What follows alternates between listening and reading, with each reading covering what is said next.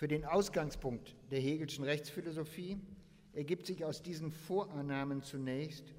dass gleich zu Beginn der für die Moderne maßgebliche Begriff der Freiheit in einer Weise erläutert werden muss, die es erlaubt,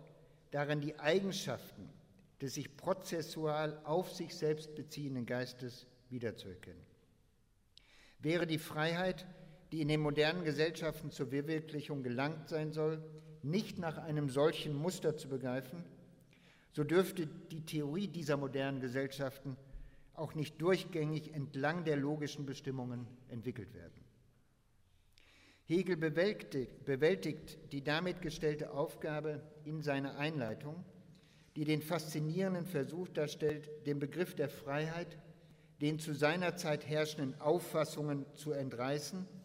und damit zugleich auf das Aufgabenfeld, auch das Aufgabenfeld seiner Rechtsphilosophie erheblich zu erweitern. Ich will den äußerst komplizierten Gedankengang, der mehrere Stufen der Bestimmung durchläuft, hier nur in einer, in einer sehr elementaren Form wiedergeben, weil es mir vor allem darauf ankommt, den Einsatzpunkt der Idee der Sittlichkeit darzustellen. Hegel geht von einem recht primitiven, in der gesellschaftlichen Moderne allerdings höchst wirkmächtigen Begriff der Freiheit aus, wonach das individuelle Subjekt in dem Maße frei ist, wie es über einen äußeren Raum der Selbsttätigkeit verfügt, in den zu intervenieren keinem anderen Subjekt gestattet ist. Ob die Absichten, die dabei realisiert werden, ihrerseits frei zu nennen sind, ob sie also statt auf natürliche Kausalität auf für richtig gehaltene Gründe zurückgehen, spielt für einen solchen Begriff insofern keine Rolle, als er nur auf die Möglichkeit einer ungehinderten Realisierung von beliebigen Vorsätzen abhebt. Schon diese Formulierung gibt zu erkennen, dass Hegel hier etwa das vor Augen hat, was Isaiah Berlin sehr viel später negative Freiheit nennen wird. Gemeint ist damit eine individuelle Freiheit, die jedem Subjekt dadurch zukommen soll, dass es über einen umgrenzten Bereich der ungehinderten Verwirklichung je eigener zweckmäßig Zwecksetzungen verfügt. Es ist nicht schwer zu sehen, warum Hegel sich gezwungen sieht, eine derartige Auffassung von Freiheit als defizitär zurückzuweisen. Sie reicht nicht im entferntesten an den von ihm zum Maßstab gemachten Begriff des Geistes heran, weil nicht einmal sichergestellt ist, dass es sich bei den hier ungehindert zu realisierenden Absichten überhaupt um geistiges und nicht vielmehr um kausal bewirktes handelt. Von Freiheit in einem anspruchsvollen, vernünftigen Sinn dort zu reden, wo unklar bleiben muss, ob die zu verwirklichenden Vorsätze überhaupt als frei zu bezeichnen sind, ist für Hegel ein Ding der Unmöglichkeit. Gleichwohl wird er diesen noch primitiven Begriff, so werden wir später sehen, in seine Theorie der gesellschaftlichen Moderne aufnehmen und dem Subsystem des abstrakten Rechts einen systematischen Ort zuweisen, weil er davon überzeugt ist, dass wir ohne ihn unsere institutionalisierten Praktiken in ihrem freiheitlichen Sinn nicht verstehen können. Vom ersten negativen Begriff der Freiheit ist der zweite, mit dem Hegel sich in seiner Einleitung aufgrund von dessen Wirkmächtigkeit für das moderne Selbstverständnis auseinandersetzt, durch den Umstand unterschieden, dass hier alle Betonung auf die Freiheitlichkeit der in der Außenwelt zu realisierenden Absichten oder Vorsätze verlagert wird. Nach diesem zweiten Modell das Isaiah Berlin zu den positiven Begriffen der Freiheit gerechnet hätte, dürfen wir menschliche Handlungen dann überhaupt nur als frei bezeichnen, wenn sie auf Zwecksetzungen zurückgehen, die sich der Ausschaltung natürlicher Kausalität verdanken und also in selbstgesetzten oder subjektiv für richtig gehaltenen Gründen verankert sind. Für Hegel steht außer Frage, dass damit ein großer Schritt über den bloß äußerlichen Begriff der negativen Freiheit hinaus getan ist. Denn immerhin rückt mit der Vorstellung, dass Freiheit nur vorliegt, wo vernünftige Selbstbestimmung ausgeübt wird, der ganze Begriff schon in den Horizont des Geistes, der ja ebenfalls nach dem Muster eines sich reflexiv auf sich Beziehens gedacht werden soll. Allerdings macht der Vergleich mit den strukturellen Eigenschaften des Geistes ebenfalls deutlich, warum Hegel auch diesen zweiten, weitgehend an Kant abgelesenen Begriff einer positiven oder reflexiven Freiheit noch für defizitär halten muss. Ihm fehlt, um es vorläufig in den geistphilosophischen Begriffen Hegels zu sagen, jenes Moment von Objektivität, das der Geist deswegen besitzen soll, weil er noch das andere seiner selbst, also nicht Geist oder Objekt, als Produkt seiner eigenen reflexiven Selbstbeziehung begreifen kann. Übersetzen wir den damit angedeuteten Vorbehalt in die konkretistische, erfahrungsnahe Sprache, die Hegel immer mitverwendet, um die Entsprechung seiner logischen Bestimmung in der uns vertrauten Umwelt kenntlich zu machen, so lautet seine Kritik an der Idee der Freiheit als vernünftiger Selbstbestimmung, dass hier individuelle Freiheit nur so gedacht wird, als reiche es aus, bloß vernünftige, auf Gründe gestützte Vorsätze zu haben, während in Wirklichkeit doch alles davon abhängt,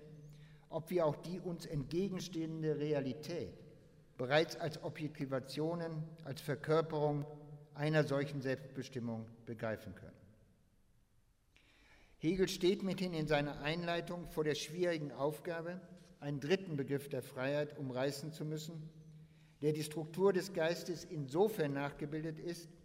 als darin die Objektivität der sozialen Wirklichkeit in irgendeiner Weise als Produkt der sich vernünftig oder rational auf sich selbst beziehenden Subjekte gedacht werden kann. Und es kommt nun natürlich nicht mehr als eine Überraschung, dass der Hegelsche Begriff der Sittlichkeit genau diesen Anspruch erfüllen können soll. Man tut wahrscheinlich gut daran, sich bei einer, bei einer Klärung des damit Gemeinten zunächst an die anschauungsnahen Formulierungen zu halten, die unser Autor auch hier wieder anbietet, um auf die Übersetzbarkeit seiner logischen Begriffe in alltäglichen Erscheinungen zu verweisen. So, so erwähnt er im Zusammenhang einer Erläuterung dessen, was es heißen soll,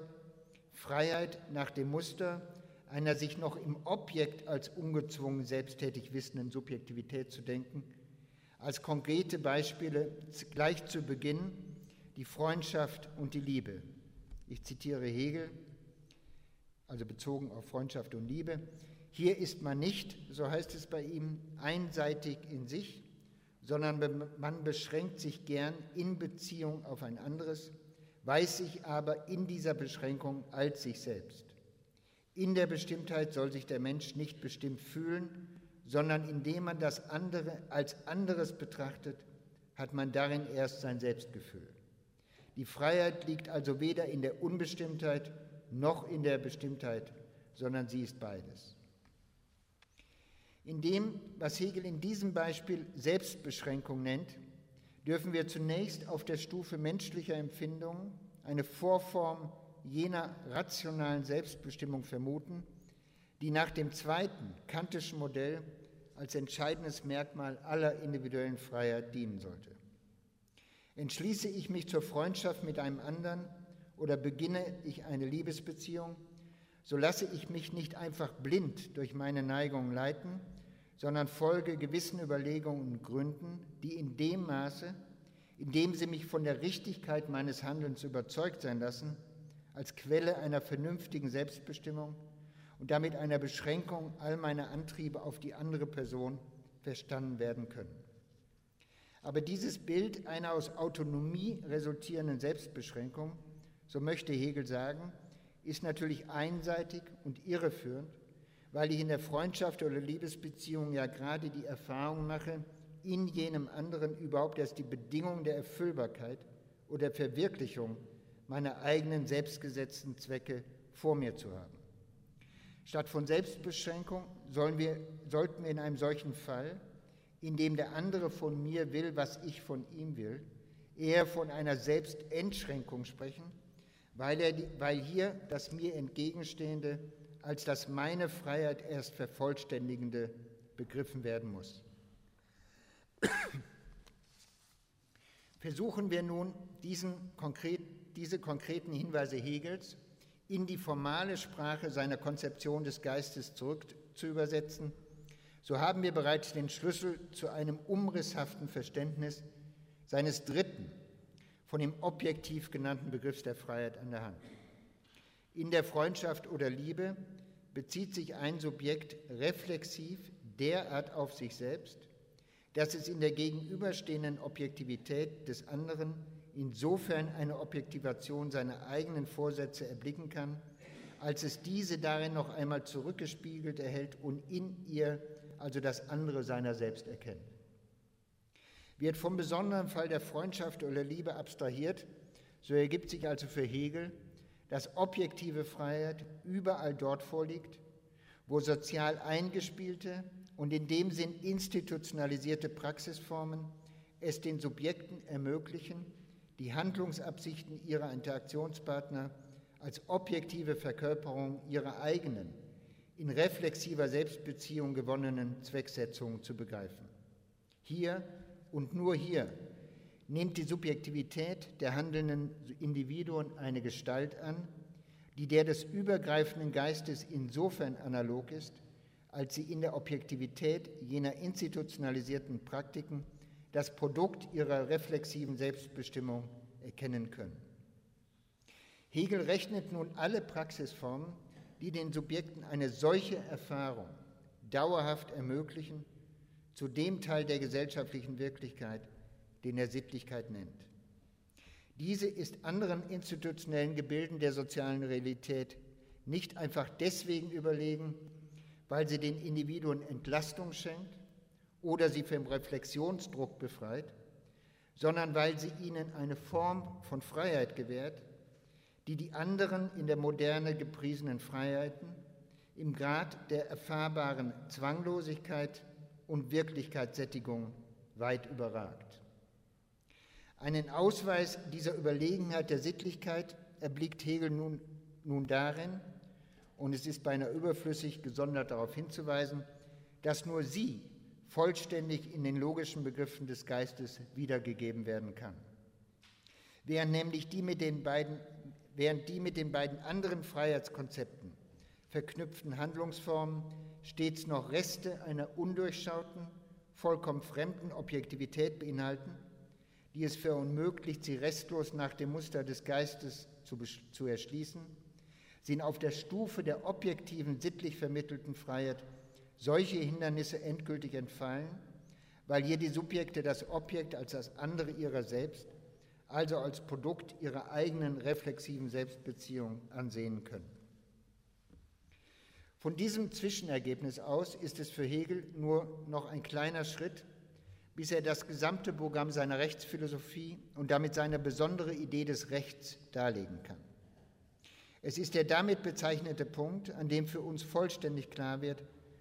was der Autor mit seiner zuvor umrissenen Differenzierung verschiedener Freiheitsbegriffe tatsächlich bezweckt. Hegel verfährt hier strikt immanent, indem er zunächst vorführt, inwiefern in der Rechtsphilosophie seiner Zeit stets aus einem zugrunde gelegten Begriff der individuellen Freiheit darauf geschlossen wird, was an staatlich zu schützenden Rechten den Individuen jeweils zusteht. Wird so verfahren, so müssen mithin, je nachdem, ob eine negative oder eine reflexive Konzeption des freien Willens vorausgesetzt wird, auch der Umfang und die Art der subjektiven Rechte unterschiedlich ausfallen, deren Gewährleistung der Staat sicherzustellen hat. Der ingeniöse Schritt, den Hegel nun vollzieht, besteht in dem Nachweis, dass wir bei einer derartigen Herleitung des Rechts in dem Augenblick zu einer Preisgabe der dabei verwendeten Vorstellung bloß subjektiver Rechte gezwungen sind, indem wir nicht mehr eine der beiden defizitären, sondern die objektive Konzeption der Freiheit zugrunde legen. Sobald nämlich als die eigentliche Freiheit des Subjekts weder ein umgrenzter Freiraum der bloßen Willkür noch nach kantischem Muster eine reflexive Selbstbestimmung angesehen wird, sondern die Teilnahme und Mitwirkung an sittlichen Institutionen, muss die ganze Vorstellung des Rechts selbst noch einmal qualitativ erweitert werden, weil nun jene Institutionen ihrerseits ein normativ begründetes Existenzrecht erhalten. Hegel entwendet der herkömmlichen Rechtsphilosophie, so können wir sagen, ihren eigenen Begriff des Rechts indem er vorführt, dass dieser neben subjektiven Ansprüchen auch gesellschaftliche Tatbestände, nämlich bestimmte Institutionen beinhalten muss, wenn nur der zugrunde gelegte Maßstab der individuellen Freiheit angemessener, also im Sinne der objektiven Freiheit, bestimmt wird. Die bislang übliche Definition des Rechts, so heißt es bei Hegel und ich zitiere, enthält die seit Rousseau vornehmlich verbreitete Ansicht, nach welcher der Wille des Subjekts nicht als an und für sich seiender, vernünftiger, der Geist nicht als wahrer Geist, sondern als besonderes Individuum, als Wille des Einzelnen in seiner eigentümlichen Willkür der Einzelheit sein soll. Wird hingegen, so können wir jetzt paraphrasieren fortfahren, der freie Wille des Individuums nach dem Muster des Geistes gefasst, als sich in der Objektivität bestimmter Praktiken in seiner Selbstbeziehung wiedererkennende Wille, so muss sich dementsprechend auch jene Definition des Rechts ändern, weil diese nun auch solche institutionalisierten Praktiken in sich aufzunehmen hat, die eine derartige Selbstbeziehung überhaupt erst ermöglichen. Die Hegelsche Rechtsphilosophie stellt die Durchführung des damit umrissenen Programms dar. Sie operiert mit einem sozial-ontologisch erweiterten Begriff des Rechts, um all die institutionellen Praktiken als rechtmäßig gegeben, als durch die Erfordernisse individueller Freiheit gerechtfertigte Handlungssphären darstellen zu können, die den modernen Subjekten zur Erfahrung einer objektiv vermittelten Selbstbeziehung verhelfen.